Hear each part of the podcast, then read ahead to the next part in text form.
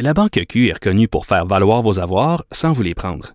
Mais quand vous pensez à votre premier compte bancaire, tu sais, dans le temps à l'école, vous faisiez vos dépôts avec vos scènes dans la petite enveloppe. Hmm, C'était bien beau. Mais avec le temps, à ce compte-là vous a coûté des milliers de dollars en frais, puis vous ne faites pas une scène d'intérêt. Avec la Banque Q, vous obtenez des intérêts élevés et aucun frais sur vos services bancaires courants. Autrement dit, ça fait pas mal plus de scènes dans votre enveloppe, ça. Banque Q. Faites valoir vos avoirs. Visitez banqueq.ca pour en savoir plus. Radio. Mario Dumont et Vincent Dessureau. Inséparables comme les aiguilles d'une montre.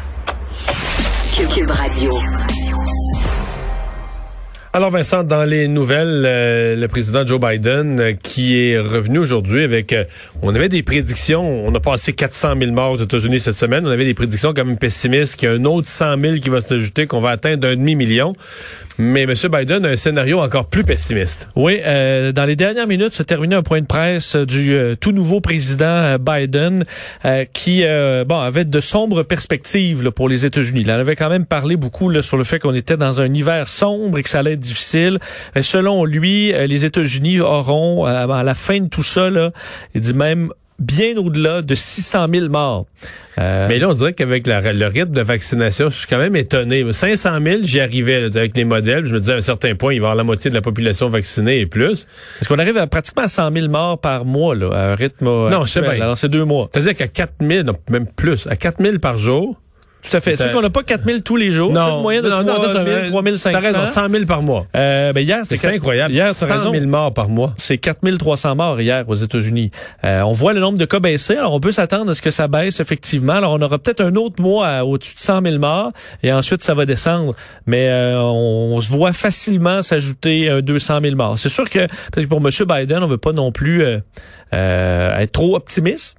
Va essayer de faire mieux. D'ailleurs, on semblait vouloir faire ça aussi avec la vaccination en disant 100 millions de vaccins en 100 jours. J'entendais plusieurs experts aujourd'hui qui vu qu'il disaient... a fait le bon vieux coup quand même de ce que mon prédécesseur prédécesseur m'a laissé, c'est pire que ce que je pensais. là. On l'a vu souvent en politique Oui. en disant là euh, sur la, la- la vaccination, euh, je- on va on essaie quand même d'arriver à notre 100 millions en 100 jours, mais là j'ouvre les livres, je me rends compte qu'il n'y a pas de plan, que Trump a laissé ça tout à l'envers. Oui, alors que quand même dans la réalité, plusieurs experts disent on va 100 millions, euh, on, on va, on espère être bien au-delà. là.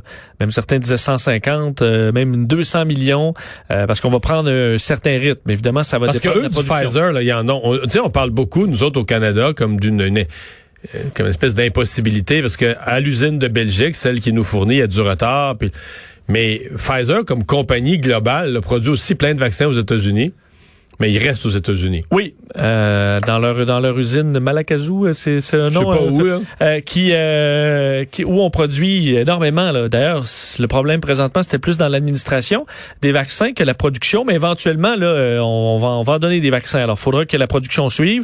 Mais on parlait entre autres de Johnson Johnson. On s'attend à des chiffres la semaine prochaine, un vaccin à une dose. Alors, on, on prévoit probablement y aller plus. Alors, c'est peut-être quand même euh, un- une prévision assez conservatrice ou prudente, le 100 millions de vaccins en 100 jours. Euh, mais M. Biden a dit, euh, au bout du compte, là, ce que ça veut dire, nous sommes dans une, urgence nationale et nous devons agir comme dans une urgence nationale. Nous devons bouger rapidement, alors qu'aujourd'hui, il a signé plusieurs décrets encore reliés à, la fois à la pandémie, mais aussi aux effets économiques. Donc, pour essayer d'aider les familles, entre autres, euh, sur des programmes d'assistance alimentaire, également protéger les travailleurs euh, qui refuseraient de travailler dans des conditions difficiles, par exemple, des conditions dangereuses, euh, et euh, s'assurer que toute l'aide arrive rapidement.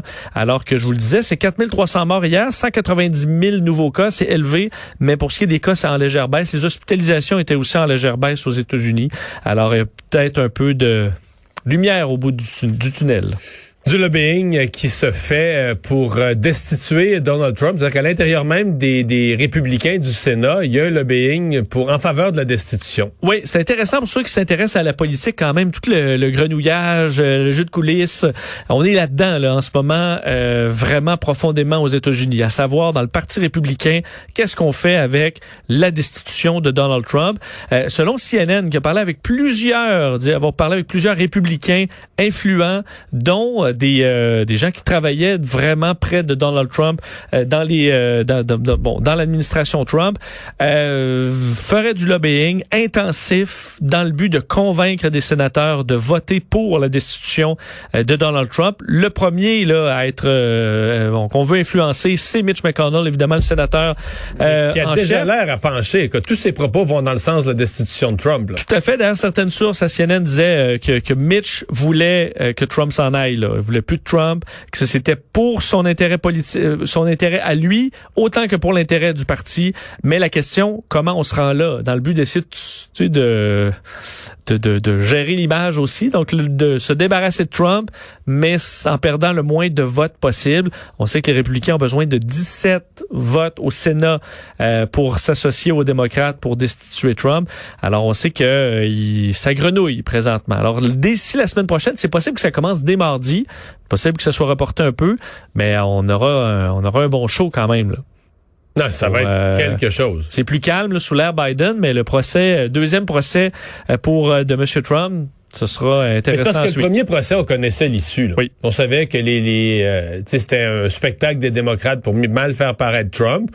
Il y avait objet de destitution, mais moins grave qu'encourager une institution. C'est moins, euh, moins parce que c'était un coup de téléphone à l'Ukraine. Pour Monsieur, Madame, tout le monde, c'était plus compliqué. Qu'est-ce qui t'arrivait exactement? Mais lui, il disait que c'était un perfect phone call. Oui, c'est plus facile pour les républicains de faire passer ça comme du niaisage politique puis un show. Alors que là, les gens ont vu les images au Capitole, les policiers se faire attaquer, euh, etc. Les, les parlementaires étaient en danger, les élus étaient en Mais danger. les sénateurs sont eux-mêmes des témoins de ce procès-là. Ils étaient là. Ils ont eu peur. Ils ont eu peur.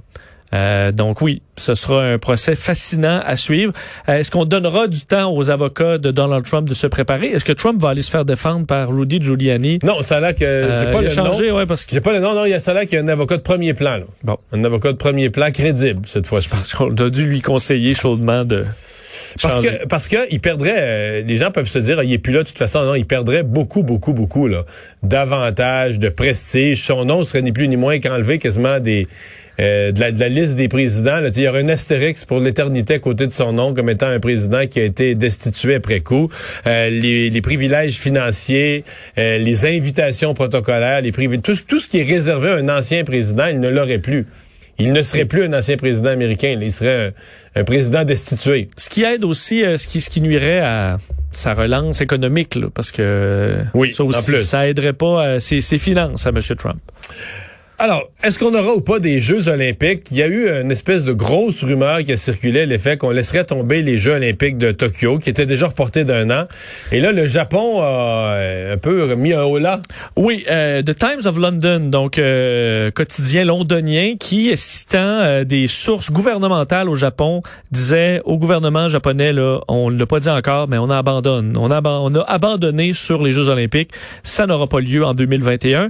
Euh, ça fait grand bruit, ça fait le tour du monde, cette nouvelle-là. Et rapidement, le comité, à la fois le comité international olympique et les organisateurs des Jeux de Tokyo ont tenu à dire au contraire, euh, c'est pas vrai. Euh, on va de l'avant. Ben, du moins, on va de l'avant pour l'instant. Là, on est en discussion, mais euh, on voulait vraiment rassurer sur le fait qu'on espère et on souhaite fortement et on se bat pour que les Jeux de Tokyo euh, aient lieu. Alors cette rumeur-là, selon eux, est totalement fausse. Euh, Il y a quand même, je sais pas ce que tu penses, euh, parce que les Jeux Olympiques, ce sera à la fin de l'été, quand même fin juillet. Euh, et je voyais aujourd'hui la NFL qui donnait un peu ses détails pour le Super Bowl. là. Tu as un Super Bowl avec un stade avec 20 000 personnes à l'intérieur. On a du hockey, on a du baseball, on a de la F1. Non, moi, je pense Rendu là, faire les en juillet, les euh, Olympiques. Je pense qu'on peut quand même C'est juste se une grosse logistique, la quarantaine, les athlètes, tout ça, chacun dans leur pays. Mais à mon avis, euh, bon, le public, ça risque d'être... On, ben, on va voir. là. Ben, on a déjà dit que c'était possible de le faire sans public, que surtout les droits, droits de télévision, c'était et tant qu'avoir payé 25 milliards, t'es mieux d'avoir un événement pas public que pas avoir d'événement du tout. Non, puis probablement que les- la perte de vente de billets versus parce que un des une des factures épouvantables des Olympiques, c'est les coûts de sécurité. Mais là, si t'as pas de public, là, c'est tu, vas, tu vas protéger les athlètes et tout ça, mais tu vas avoir moins de coûts de sécurité.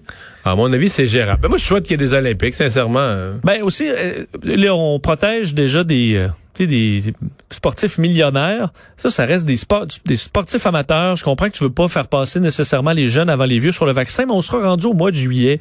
Des vaccins, ça se peut qu'on soit là. euh, Il n'y aura plus la rareté qu'il y a Il y aura plus de rareté. On sera rendu dans la, plein de pays à vacciner justement les jeunes. Si on est capable de les vacciner, les mettre dans un village olympique sécuritaire, on les envoie faire leur compétition. Pense que pour le, le, le- le bien-être euh, en général, là, euh, un peu partout Ah ouais. dans le monde, ce serait intéressant de les voir et de faire la promotion du sport. Alors j'espère bien qu'on n'abandonnera pas, qu'on n'abandonnera pas. C'est du moins ce qu'ils ont dit aujourd'hui. Régis Labaume, euh, qui est frustré des délais dans son dossier de tramway, en fait, là, qui, qui pense qu'on a oublié Québec. Ouais, Monsieur Labaume était, euh, était marabout aujourd'hui, pas mal, frustré, pense qu'il a tanné. raison un peu quand même. là. Ben, sur le fait que le projet de tramway n'avance pas présentement à Québec. Euh, il dit d'ailleurs, il- on dit qu'il bon, il était clairement euh, pas, pas, pas, euh, pas heureux de tout ça et des négociations qui sont en cours entre lui et François Bonnardel, le ministre des Transports. Il disait, Monsieur Labaume, je vois toutes les annonces qui se font à Montréal. C'est des belles annonces. Tout le monde veut le prolongement du REM chez eux. J'ai l'impression qu'il n'y en a que pour Montréal actuellement. On dirait que c'est pertinent à Montréal, Mais que ce l'est moins là. à Québec. Là-dessus, il n'y a pas d'annonce à Montréal. Il y a le REM qui se fait parce que c'est la caisse de dépôt qui le pilote. Mais tout ce qui relève du ministère des Transports, il y a du placotage qui se fait à Montréal comme à Québec, mais il n'y a pas d'annonce. La ligne bleue du métro, ça, a- C'est vrai que les projets du gouvernement c'est pas plus à Montréal qu'à Québec. Bon, mais euh, il souhaite qu'il se passe quelque chose. D'ailleurs, parce qu'on a peur du côté de M. Labombe de perdre éventuellement le financement au fédéral. Euh, carrément, euh, des partis un peu partout à Je travers pense aussi les... qu'il voudrait avoir des réponses plus vite pour prendre sa décision plus vite et se représente ou pas. Tu as tout à fait raison, euh, alors Ah, qu'on approche des, euh, des élections. Et euh, lors d'un point de presse distinct organisé un peu avant par la vice-première ministre Geneviève Guilbeault, on lui a posé la question en disant qu'on n'avait rien de précis à annoncer là-dessus sur le tramway, mais que les discussions se poursuivent. Une petite vite sur Boeing? Oui, Boeing annonçait aujourd'hui euh, que, du moins, on promet chez Boeing des avions sans pétrole, donc qui fonctionnent sans pétrole d'ici 2030. Pas des avions électriques, mais des avions qui fonctionneraient à- avec de- du biocarburant. Donc des résidus forestiers ou alimentaires ou. Fait que déchets végétaux, euh, déchets domestiques recyclés, huile de, prendre. huile de cuisson usagée.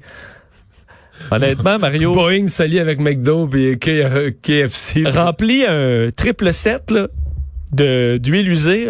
D'huile à patate, Je suis non? pas sûr que tu te rends euh, en Chine, là. Honnêtement, j'ai trouvé ça un peu loufoque. Et il faut dire, c'est Boeing. Ils, font des avions pour vrai. On a fait des premiers vols avec des mélanges kérosène, biocarburant déjà depuis euh, plus d'une décennie. Mais euh, je pense que le problème, c'est pas de réussir à faire voler un avion au biocarburant. C'est, écoute, faire un 777, je vous donne cet exemple-là. Combien de litres à l'heure? J'ose pas y penser. 8000. 8000 litres à l'heure. 8000 litres à l'heure. Alors, du biocarburant, c'est beau pour faire rouler, euh, je sais pas, une tondeuse ou une petite voiture deux places.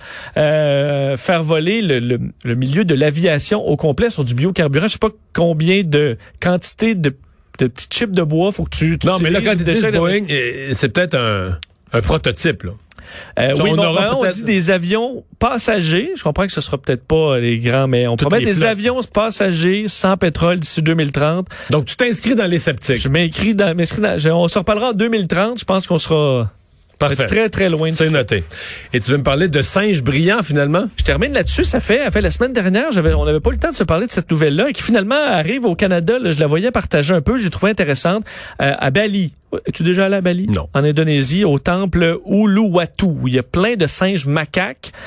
Euh, les, euh, des scientifiques de l'université de Lethbridge en Alberta ont fait une étude pour se rendre compte que les singes macaques euh, ont développé une technique et sont capables de... En fait, ils volent ils vont te voler des, des, des éléments, là, des lunettes de soleil, un iPhone et autres, et ils vont être capables d'aller les marchander avec des touristes ou des employés du temple. Alors, En d'autres termes, ils vont, ils, vont, ils vont te voler tes lunettes de soleil, puis ils vont les échanger à quelqu'un contre une banane ou une mangue. contre une sauf que, pas seulement contre une banane ou une mangue, ils ont remarqué que les plus vieux singes connaissent la valeur de, euh, des éléments qu'ils volent. Donc, par exemple, pour, euh, je comprends, une vieille paire de lunettes LED, tu pourras avoir une banane. Si, par contre, j'essaie de t'échanger un iPhone, Mario, ça va te prendre plus que ça. Deux mangues, une banane, euh, des cachous, euh, amène ça. Et que le singe, des fois, va même avec des employés qui connaissent un peu le stratagème. Euh, Il va bargainer. ben, en fait, il va aller porter sa banane, il va revenir, mais il te ramènera pas tout de suite l'outil. Euh, il va te le donner une fois qu'il juge que tu lui as assez donné pour faire l'échange. Donc, il y a une notion de prix. Là. Une notion de prix et une notion aussi de protéger l'objet. Donc, on dit les singes vont faire très attention aux iPhones qui viennent de voler parce qu'ils savent qu'il vaut plus cher en bon état que de tout le briser ou de le traîner partout. Et que particulièrement en vieillissant, les singes adoptent vraiment des comportements plus raffinés, connaissent le prix des objets et vont ensuite, et même toi le touriste, ils vont, tu sais, si tu viens de te faire voler tes lunettes, tu vas vouloir y reprendre. Mais là, il va te faire signe, là, donne-moi de la bouffe. Puis il va falloir que tu en donnes assez pour qu'ils disent, ben parfait, on, on a un bargain correct et qui va te, te redonner C'est ton... sérieux, ça? Mais... C'est sérieux. Ben, c'est l'univers- l'université albertaine qui a confirmé ça en regardant des centaines Parce que de c'est des singes, qui- il y a des touristes qui passent, il faut dire ça. Oui, c'est un milieu où euh, eux, les singes vivent avec les touristes tous les jours et ont été capables de comprendre ce système-là de valeur pour être capable d'être Ça dit aussi une autre chose, là. C'est que le touriste est assez épais en général qu'il devient prévisible, même pour des singes. Tu as tout à fait raison. Gardez euh, vos objets de valeur dans votre sac banane. Ça, c'est ma conclusion de l'université, bon. euh, Mario.